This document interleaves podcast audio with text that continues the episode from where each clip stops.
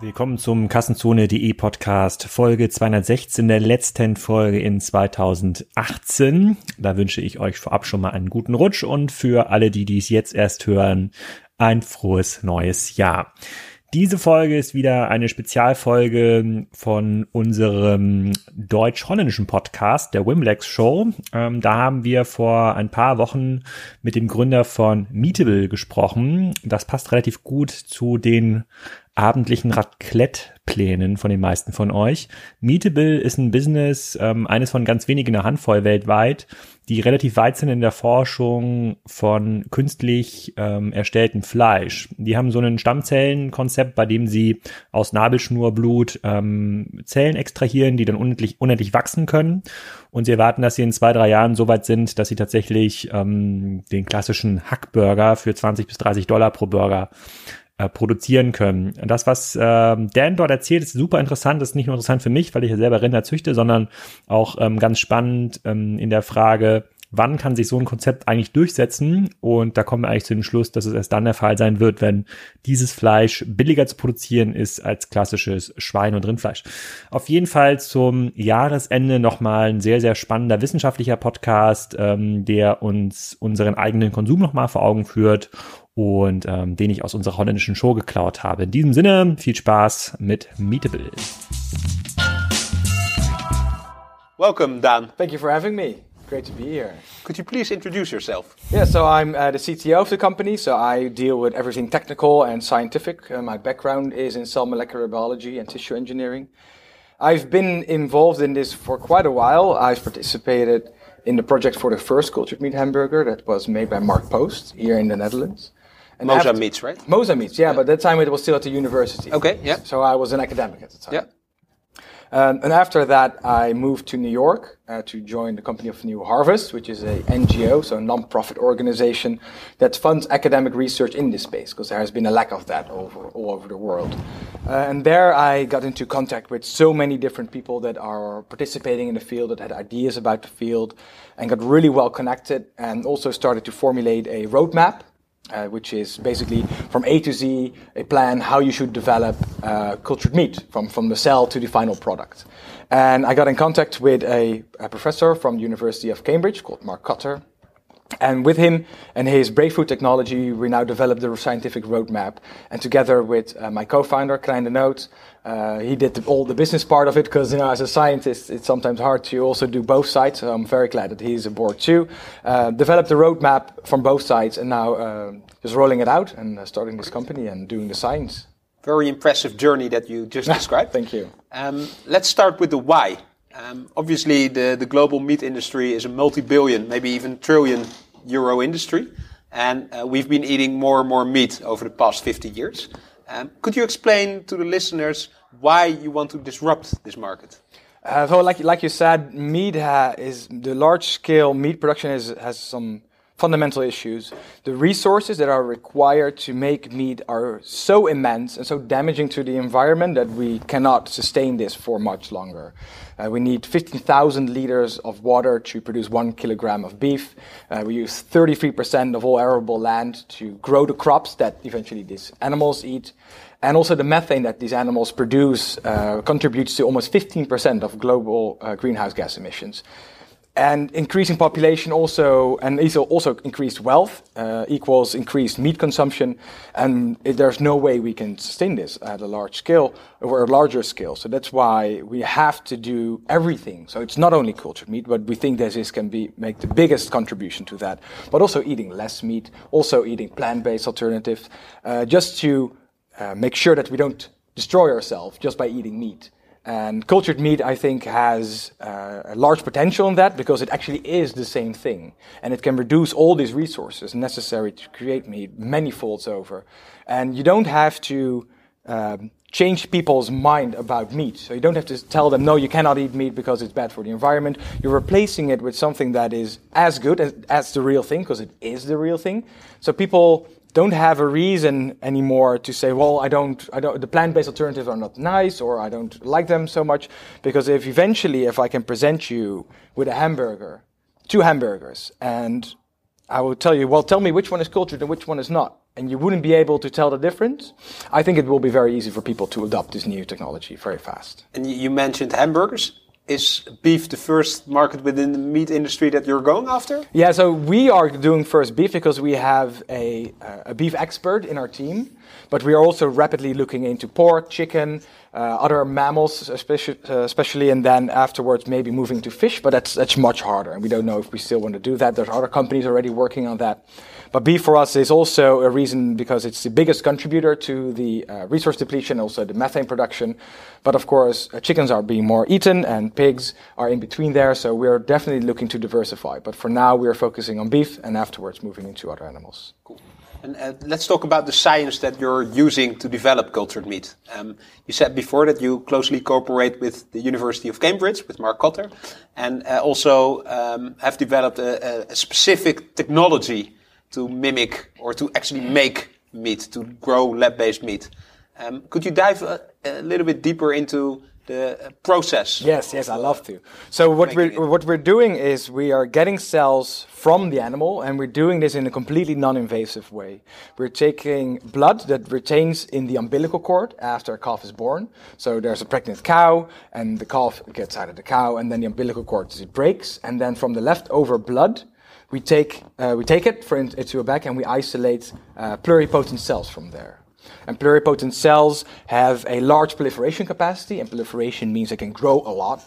And also, they're very plastic, and that means that they can turn into multiple cell types. So, either fat, uh, liver, maybe even, but also muscle. And of course, we are most interested in the fat and the muscle cells. And do you know that beforehand, how the pluripotent cells will develop? Yes, and that's where the technology from Cambridge comes in. So the current uh, status quo is that these cells can grow a lar- large amount and they can be turned into anything, but the current protocol to turn them into a thing is very lengthy, very costly, and very inefficient. So if you go from the pluripotent state to the final adult stem cell, uh, you end up with 15% of your total cell population turning into the cell type, and it takes about 60 days. Is, it, is that where these uh, expensive burgers came from? I, I, I, read about something sold for I don't know fifty thousand euros or dollars. No, so the, the, first one was two hundred and fifty thousand euros, and those were made differently. So they used uh, muscle satellite cells, which are muscle stem cells. So what you do if you're starting this process, you making you must make a choice from which cells am I going to make cultured meat. Am I going to do that with the pluripotent cells, which has a large proliferation capacity but very hard to control? Or are you doing this with adult muscle stem cells, uh, which can proliferate limited, uh, limited but uh, can be turned into muscle very easily? So you have to make a trade-off. Uh, but we bridge that gap. So we use the pluripotent cells, and with the technology developed in Cambridge, we can turn the pluripotent cells into adult cells within five days and 100% efficiency, which is un unheard of. This is really a, a, paradigm shift in the entire field, and also in the medical field, it has large implementation. So um, we're very excited to be using this and having the best of both worlds. So using the pluripotent cells and being able to differentiate them into uh, the cells that we need, completely animal free and within a, a reduced time for many times over. And and, and um, how fast will cell grow into real meat? What's the production process, so to say? Uh, so if you do the calculations, and especially with uh, thinking about exponential growth of the cells, so two becomes four, four becomes eight, and so on, so they multiply exponentially. Um, we think the entire process can be done from uh, like a batch of cells from within three weeks. Oh wow! Okay. Uh, compare that to what it takes grow to grow an animal. Yeah, that's I think three years. yeah and it's also really nicely tunes in into supply and demand because now if there's nice weather uh, during the summer you have to think three years ahead like saying okay well i have to have enough hamburgers by that time to feed the people that want to barbecue and that's quite tough, right? Three years looking uh, ahead is quite difficult. But if you're thinking about doing this in three weeks, you can make a forecast for three weeks, right? So what you're doing is then increasing production so you have enough meat for the people at that time to eat. So you don't have overproduction. You don't have what uh, the Americans call glut. So this is the overproduction of meat that stays into the, in the stores that eventually spoils and then need to be discarded of. Uh, now you can really fine tune the amount of uh, food that people require, and even doing this locally, right? You can you can do this technology inside of a building in a city. You don't need to have meadows or anything uh, uh, around the city where you transport your food from outside inside the city. You can basically produce this inside your city, so that you're so yeah, basically you can call this local uh, locally farmed meat. uh, without any transportation and also really tailored to the supply and demand of that area. And, and your laboratory, is that based in the city as well?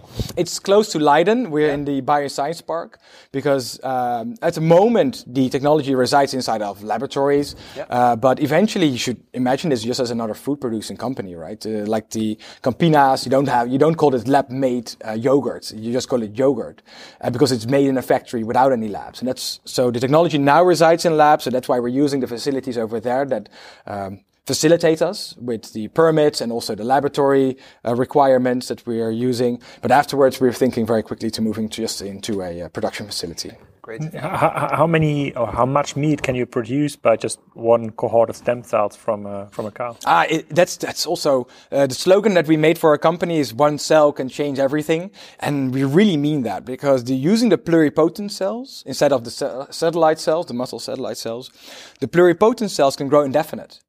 They have unlimited proliferation capacity. So you can really feed the world with a single cell just by multiplying it over and over again. And of course, you need to check the cell if it still performs well, if it doesn't uh, show any uh, drawbacks, if it just, it just performs as you want to. Uh, but what you do is you hold a master batch and then from you take a sample from that and those that you expand and control and then eventually when you the uh, the sample that you took is starting to deteriorate or starting to perform less, then you go back and just take a very small sample again from your original batch to grow that again. So you can keep a constant production level and also keep continuing growing the same cells over again. So you can really control the process and really have a consistent uh, outcome of your production process. And, and, and what are you seeing? When do we see this uh, in a broad environment? So we have seen now the examples of the 200,000 euro burger, which is applicable for some people in the world, very, very but uh, but uh, but not for no, no, no, not for most people. Though, how long will it take uh, uh, this industry, or especially like Meatable, to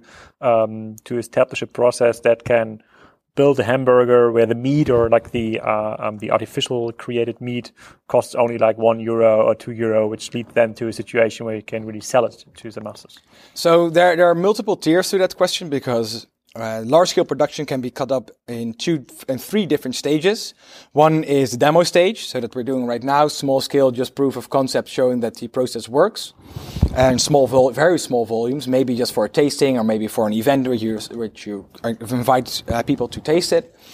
Next phase is a, a, pilot plant where you're doing a bit more quantity and uh, also optimizing the process for the larger scale uh, part, which comes afterwards. But then already having maybe restaurants, selected restaurants uh, that you can supply regularly. And then, of course, from those lessons that you learn from there, uh, and of course, the installed capacity, because it takes time to build a building, it takes time to install these things. But afterwards, then you can go to really large scales, and then you're going to large volumes that you, ho- hopefully, we can supply to McDonald's and all the other stores and every supermarket that you can imagine.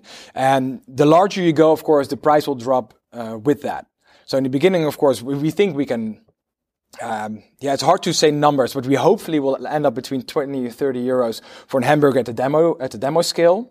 And when will that be ready? Within three years. Within three years. Yes, within, Okay. we hope within three years. Yeah. Um, and from there, of course, we, we won't be selling it at a large profit because at the time, you, of course, you can only do limited amounts. You want to get people accustomed to it, want to get people involved and get used to the idea of eating this product. And eventually, also with skill, the price drops, and then you can, of course, get more people involved for a lower price. So that, that's basically the tactic to do that. And uh, you, you've raised a lot of capital. Um, first round, three and a half million uh, dollars um, from, I think, also uh, uh, well-known VCs. Um, where do you spend the money? And is it mostly spent on the laboratory itself, on the production process? Yes, it's, it's mostly R&D at the moment. Okay. So really people and equipment uh, and getting the process, but also already looking ahead for regulatory parts and also for a bit for marketing. So it's not only R&D, but most of it is R&D because that's most important, right? You really want to have the first proof of concept ready so you, that you can sh- uh, uh, show people this is how it's going to look like at a larger scale. And this is how it tastes like and also already play with that to see if you can optimize on that part. And, and I think you announced the raising of capital as well in a, in a press release. I think that got coverage in, in Forbes, in Business Insider, in uh, many well-known uh, news publications. Um, what was the general um, response that you received from the market and maybe even from potential consumers to uh, clean meat or cultured meat? It, it is overwhelmingly positive. I haven't had a single person that says, well, this is a terrible idea. We shouldn't be doing this. And I think that is also a sentiment that is increasing a lot. So maybe there, of course, there are people that um, are not very fond of the idea, but it's such a small amount of people that think like that, that you have a choice, right? If you're, you don't have to eat it. And the positive response that we get, I think a lot of people are waiting basically on this product to happen. I think by the time that we launch, you'll have lines bigger than an iPhone X launch. and, and, the, but there will probably be some hesitance as well from the, from the public as well, because they are, they're used to uh, seeing a cow in the field and uh, understanding that you have slaughterhouses where that cow is being turned into uh, a beefsteak or a hamburger. And that, that, that, um, image sticks to uh, many people's mind. Um, and you're changing that image. You, you already said, well, we're, uh, in the future won't be a lab, but a factory. But still, that's another image than that idyllic side of a cow in, in a nice uh, uh outside environment uh, being grass fed. I think not many people have that idea anymore. Okay. I think more people are starting to realize the. That's state. how it's being marketed, though. Right, but I think more and more people are starting to realize that this is not the case anymore. Okay. That, of course, I, I truly believe in the Netherlands and in Europe we have pretty high standards when it comes to animals, but in a large part of the world they don't have they don't uh, adhere to that standards. So those are the mega farms, and that's what basically what actually we want to see if we can mitigate that. We don't want to um, replace or compete with the small farmers or organic farms because those are fine, right? They treat their animals well, and then uh, we don't want to compete with them, but we want to make sure that the big bulks of meat, like the kilo knallers, yeah. so the, the big amounts of meat that you can buy in a store for a fairly cheap price, that are being produced in factory farms. Right. Those those we think we can compete with and will be better for the environment a lot more than uh, competing with the smaller farms. So really, we don't. We, we I eat meat. Um, I think organic farming is a great uh, solution to this for still wanting to eat meat, but not want to have the big impact. But unfortunately, the cheap amount of bulk meat that is cheap is still being produced and still being bought. And if you can replace that with more sustainable alternative, I think that's already a, a giant leap in the right direction. I'd like to understand a little bit more the status of the, um, development. So um, um, I, I, just like a week ago, I heard like um, a documentary um, or a podcast about the um, Haber-Bosch process, uh, uh, which was like invented in the in the early 20th century to produce like fertilizer. It was like a situation where there wasn't enough fertilizer in the world to feed uh, uh, uh to feed the people, though there was like a, a, big race in the uh, in the um, in the scientific industry to create a process to create ammonia out of the air. It was like uh, then invented by Haber Bosch, uh, which was like a clear demand from an from an uh, from the market. There's not enough fertilizer. Please produce fertilizer out of the air. Here's like the same situation more or less. And Haber Bosch it took them like I think the the race for uh, for this solution took them I don't know four, five, six years. So is it comparable to this kind of uh, scientific race in the early 20th century? So are you already very close to the solution, or is the solution already there, and now you're only uh, trying to find out what kind of industrial scale uh, um, could be built upon the existing theoretical solution? So wh where is it really? So is it is it clear that there will be something like three, four, five years, or is there still some scientific hard to solve questions in there uh, nobody's talking about? Well, I think it's all of that. So there's uh, there is something to say about every level of that. So uh, we can already build on the previous knowledge that has been discovered in cell biology. So people have been doing cell biology for a long time, and we'll, we also we are also leaning on that. So the idea of using stem cells and how stem cells react and how stem cells behave on large scale, and also the pharmaceutical industry with large bioreactors, they already has established systems for that. So there's already hardware and knowledge on each side, but eventually the thing where um, we still have to do some development, and I don't think this is a big scientific question, more of an engineering thing, is making real tissue, real solid tissue. And we, we also think we have um, a solution for that. We are collaborating with people that really want to, to roll this out. So I don't think it's more of a question uh, if, but only a question when.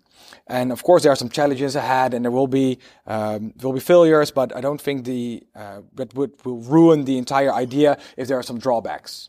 Of course, there is. In every developmental process, there's drawbacks, but we have such a solid plan of making this happen, build on rigorous scientific knowledge and the previous known things about these cells that I've no question that in my mind that this is not going to happen.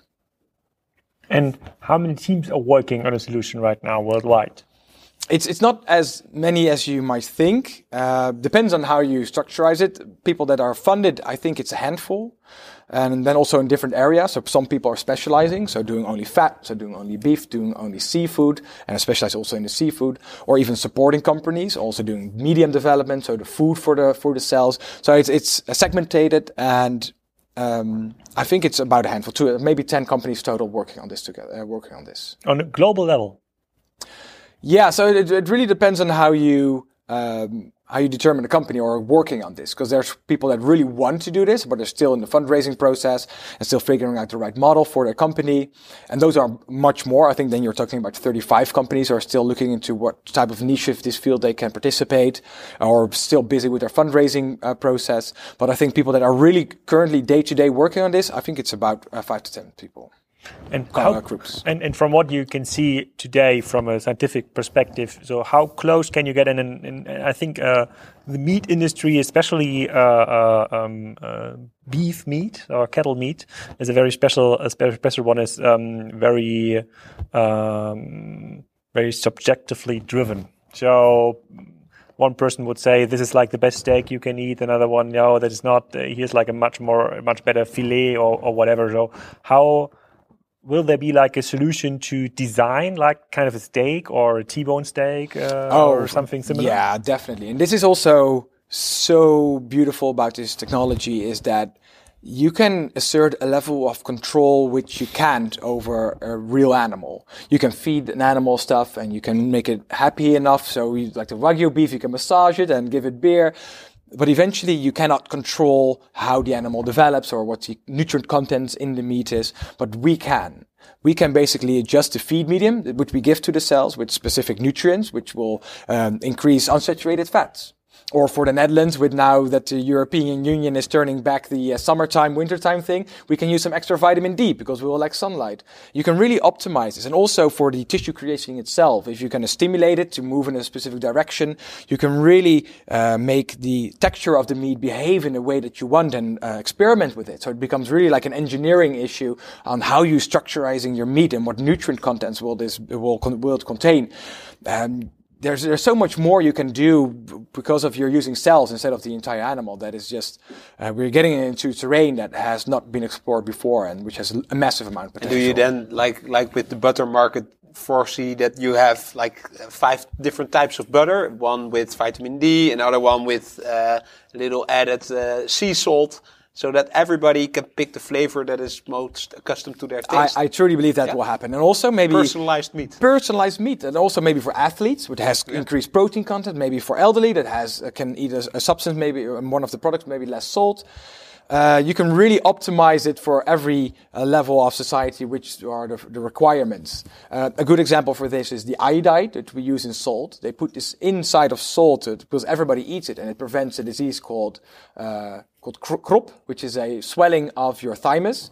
So there are already people are already thinking about this. How can I add nutrients in people's diets to make the population overall uh, healthier? And I think we can make, do a, make a massive contribution to that.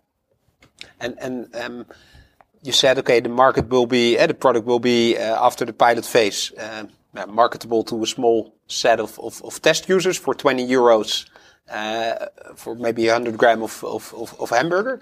Uh, when do you uh, see Meatable going mass market?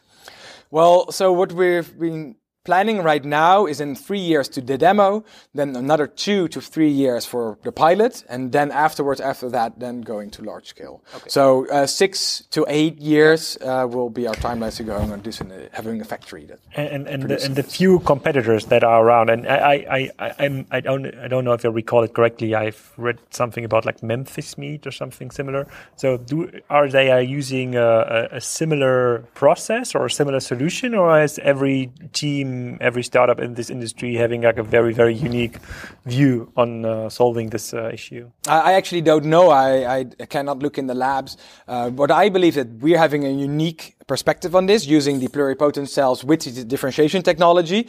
Um, I think that's unique in the field because the technology has just been developed and we have an exclusive patent uh, license on it.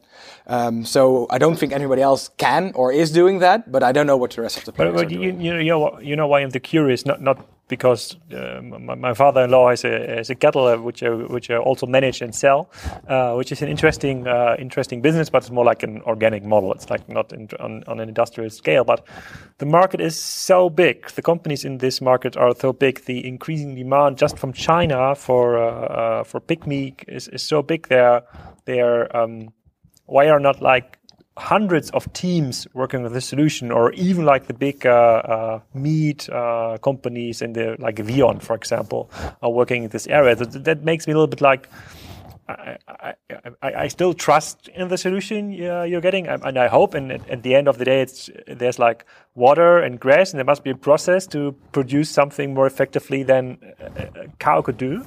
Uh, though, but but it it still seems hard to believe. So, uh, um, will this point come in the moment when you have this like demo day or the, the, the, the, situation where you can produce something for like a burger for like 30 um, dollars per, I don't know what it's called in English, pellet or uh, uh, burger uh, uh, um, burger ingredient. So it's, it's, it's, it's, it's, still, it seems very far away. So in three years, what you're saying, and even then like an added three years to the, uh, to the end of the pilot phase, that is a very short uh, frame of time for such a big industry. And I, am sure we are talking about almost a trillion if you're like take into account all all the producers in the value chain. Uh, uh, it's of course a trillion dollar market worldwide. It is definitely is, and but there already are. Um, current established players go moving into this field. Tyson has been investing in Memphis meats, like you said so, and there's a German poultry company that invested in Mosa meats. Uh, so they're already moving into this field because they already see the potential of it. And we are not under the illusion that within eight years we have a majority market share. This will take time because you need to build a factory, you need to build the installed capacity to scale this. Um, so we're starting anywhere that uh, allows us to go there for regulatory affairs also. And we really are taking this um, factory by factory, and we're really trying to take it like that. And it will take time, and I don't think eight years is uh, the timeline at which we have majority market share, like I said. But people are getting more and more used to the idea of reducing the amount of animals in uh, the need for uh, having your food. And maybe side question: so why is why is fish so much harder? Oh, because uh, we have been doing lots of research on uh, mammalian cells, so mouse, human, and other species. They've been uh, researching that in the lab, so we have large amount of knowledge on how they behave mm-hmm. and how you control them and what what their needs are. And for fish, there hasn't been a big amount of funding to research that. So the model organism in the lab is zebrafish, but they don't really compare nicely to salmon or tuna, which are the fish, of course, that are eaten in bulk. And so that's the, that's the thing, right? Nobody has an idea of the needs of, a, of fish shells. So there is more upfront knowledge that you have to invest in before you can reach the same level of um, knowledge and control that we have over mammalian cells. Mm. And just one question, because we are uh, we are asked this kind of questions every guest. So, could you accelerate the process a lot with more money? So, 3.5 million is maybe a lot for like a, um, a seed a round, whatever. But it's compared to the sheer size of the market in the industry, it's, it's kind of nothing. Uh, um, that's probably just in the time of the podcast. There's uh, um, more meat got eaten in the Amsterdam uh, uh region than this 3.5 million. Uh, so uh, um, could you like let's say 10, 20 million, would this lead to a situation where your demo day uh, is going to be uh, is going to be held in like one year from now and not like three years from now? Is that possible? Can you really accelerate like the scientific process? So there is a yes and a no to that. So no, and I've been saying this to all the other investors and also my co-founder from the start. Uh, cells don't eat money if you are waving with a hundred dollar check, they won't work faster for you. They have a clock they divide at a certain speed. So you cannot make them move faster. But on the other hand, you can do multiple things in parallel. So finding out multiple para- parameters to uh, use the cells or uh, scaling, different scaling methodologies uh, to pinpoint uh, faster decisions on the large scale production of the cells. But eventually, there is a limited amount of speed you can induce in this process because of the cells. They are a limiting factor in the amount of time you need to go to market. But that not to say, of course, if we get more money, we can do more stuff. We can do maybe more species. We can uh, maybe do more people from different bioreactors, comparing those together, already doing nutrient analysis, those types of things, uh, so that we have a more sound uh, data um, amount before we go to the Series and, A. And how do you prove success to your investors? So all the other businesses we are interviewing, they do have kind of a product or service or software which they're um, uh, which which they're offering to the market, and then they sell it more or less successful, and they're giving KPIs back to the investors, saying, okay, we our cost per order is I don't know 100 euros, and our earnings is 80 euros, customer lifetime value is XYZ and please give us more money because in like two years from now with this like scaling curve we can earn you much more money. So, eh, what is what is your pitch then? Because you you you then you're you're telling me more or less. So, if I'm understanding this correctly, that there's no business model uh, within the next five six years. It's it's it's it's it's very research driven. So it's uh, it's it costs money uh, in in the next years, and there's no earnings. Is that correct? Well, the first three years, of course, we're hopefully then having the demo, and we are planning to sell that, but it will be very limited, of course. And I don't. Uh, if you're looking at food, the timelines for getting revenues back is just much longer. For making an application, yeah, you can put ten uh, programmers in a room, and the, the, more, the faster an application is being made.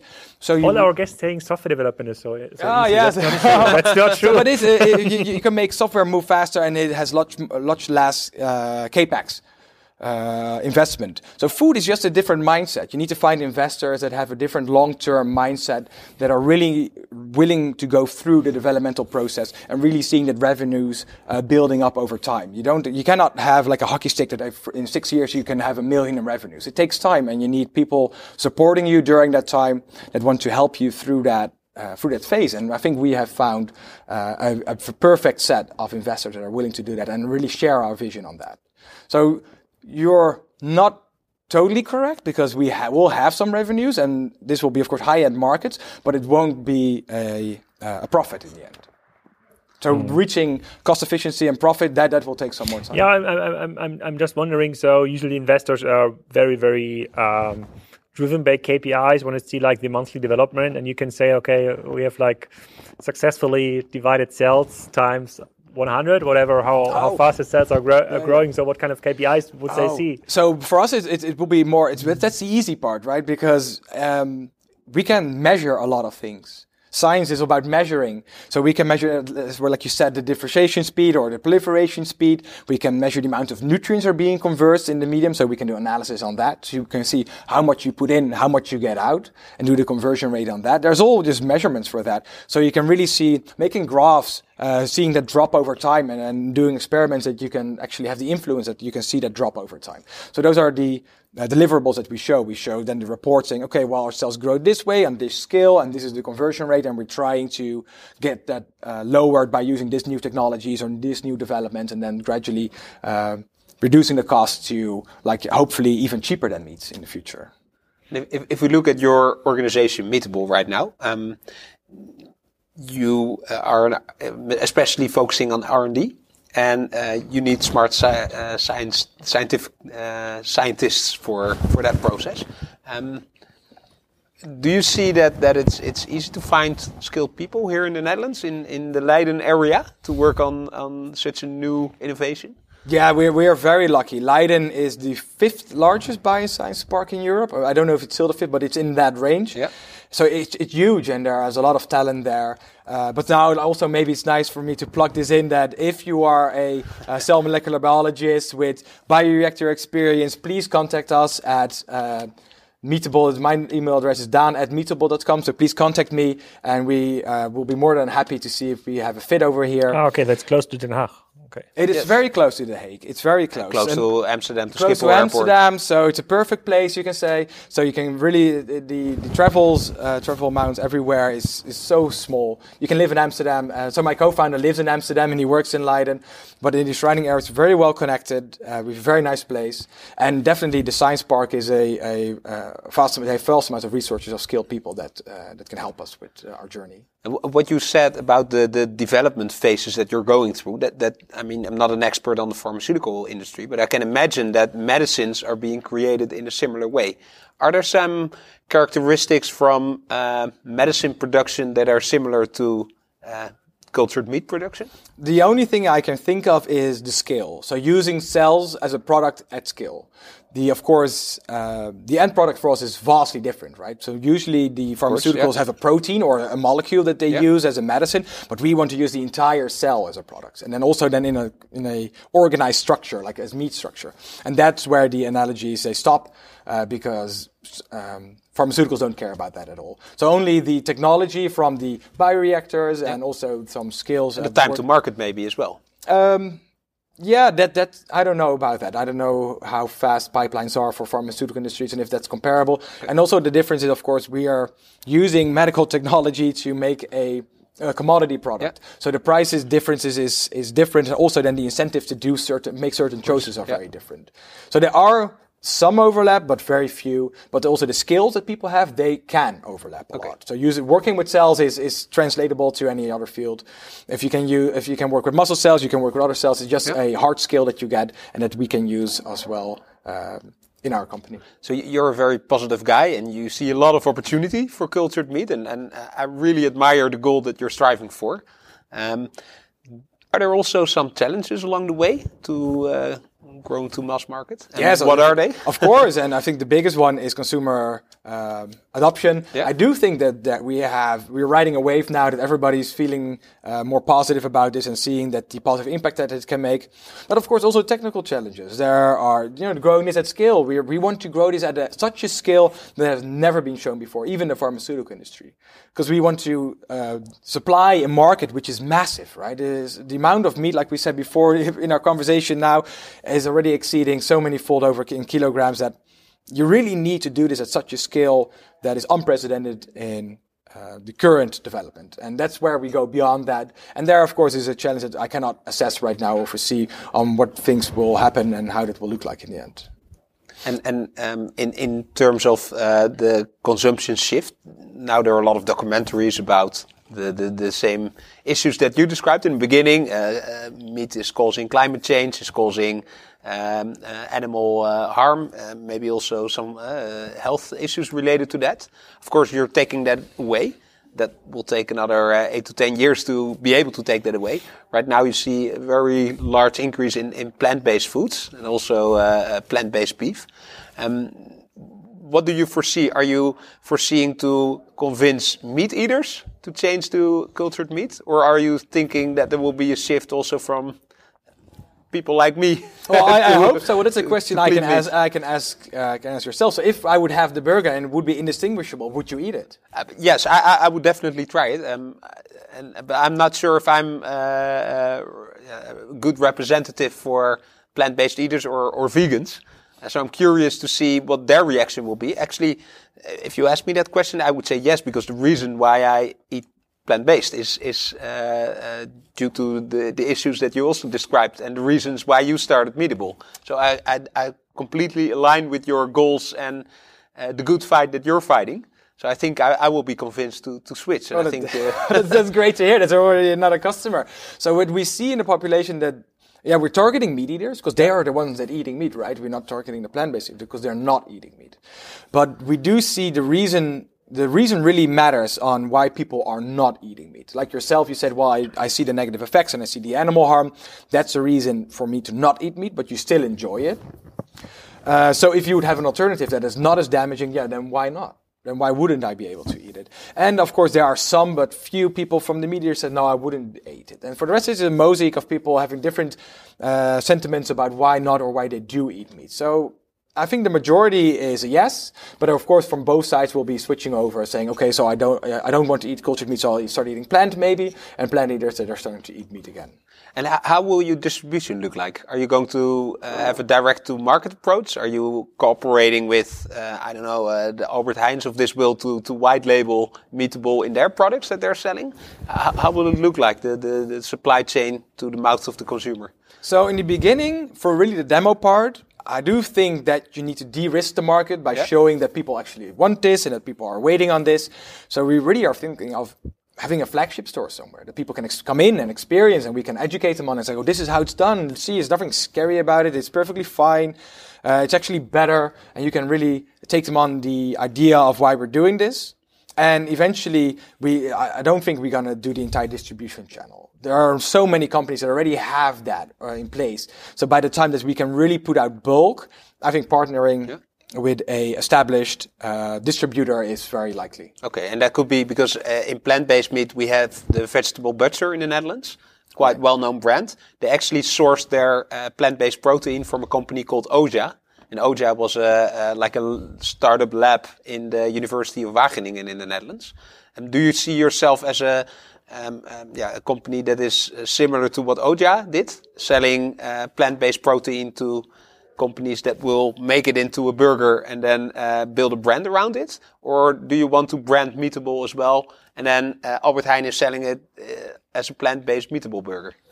I, I, think all of it. I think you can use the meat in, as an ingredient, but also just as a product on itself and having just next to the other uh, burgers having the same thing there, saying, "Oh, this is this is the cultured variant of the real meat," but also having it on a pizza, for example. So I think all of the options are are available still to us. And if you have to choose, what what what's your gut feeling right now?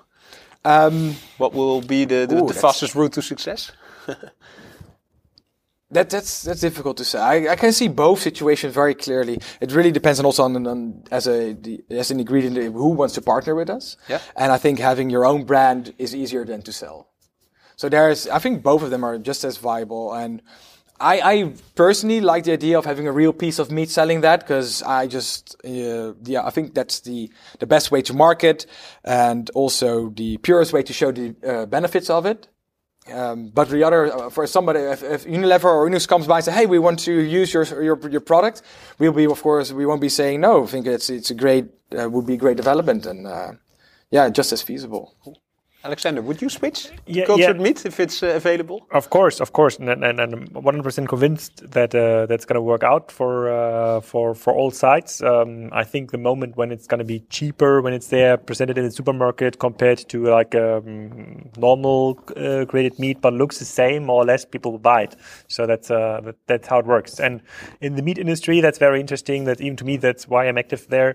There's no brands. So if you're going to a supermarket and selecting meat, so there's no there's no Pringles. Uh, there's no there's no the, people only can uh, uh, know the difference in beef. So it's rumsteak and fillet, and sometimes sometimes something like wagyu or bio uh, meat. But there's no real brand. So people really are not so good educated uh, when it comes to meat, meat consumption, which which is which, which is actually an uh, an advantage for this industry. Though the moment when you're able to scale, and that would be my question, is uh, so can you see in your development? Um, today one kilogram uh, uh, artificially produced meat is like a million dollars and maybe half a year from now it's like five hundred thousand uh, five hundred thousand dollars is there some can can you plot a curve something like this so you can see in uh, the moment in, in, in, the future where it's going to be cheaper compared to standard meat? Yeah, so if you, if you look at there are multiple models for this. So one, of course, is the computer model. So Moore's law, where you can see over time the cost of the chips producing.